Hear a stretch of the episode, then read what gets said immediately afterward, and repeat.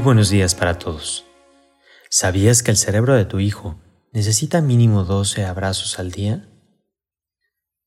En la práctica sabemos bien que un abrazo nos tranquiliza y que más de una vez hemos pedido o necesitado un abrazo, sin palabras, para calmarnos y sentirnos queridos.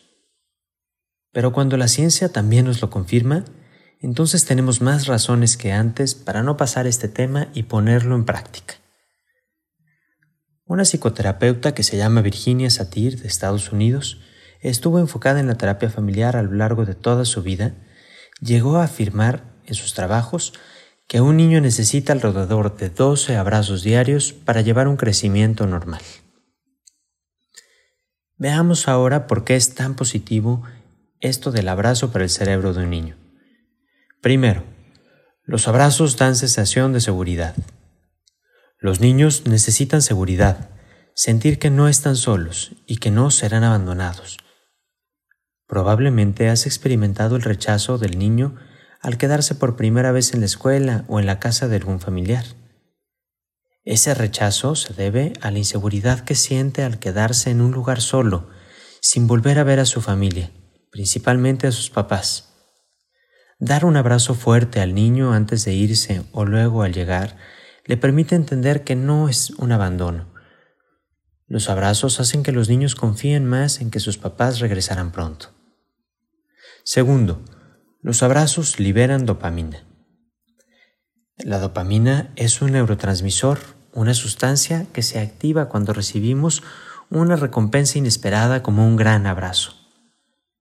Al liberarse en el cerebro se cumplen muchas funciones, como la regulación del sueño, del humor, la atención y el aprendizaje, además de un mejor comportamiento también en su área motora, en su motivación y en la manera que tiene de aprender. Los abrazos producen otra sustancia del cerebro que se llama oxitocina. La oxitocina es una hormona que se libera en los niños al recibir el contacto físico cariñoso. Aunque en este punto es necesario añadir que esta hormona se libera solamente con la voz de mamá o papá, sin la necesidad siquiera de un abrazo.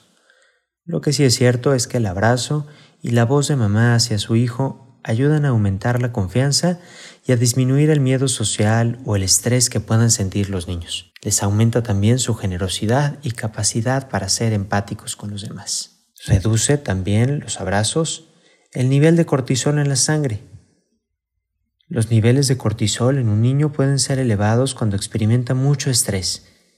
Y es que en los más pequeños, mucho cortisol disminuye también la forma en que pueden formar sus huesos y suprime la acción de su sistema inmune. Pueden ser entonces más propensos a estar enfermos.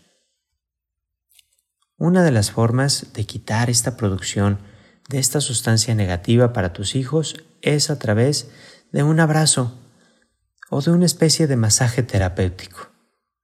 Un abrazo largo y prolongado puede hacer que los hijos tengan una mejor formación de su cuerpo, que experimenten menos enfermedades.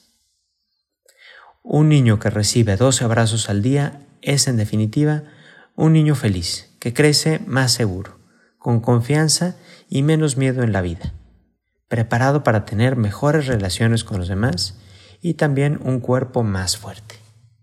Que tengas un excelente día.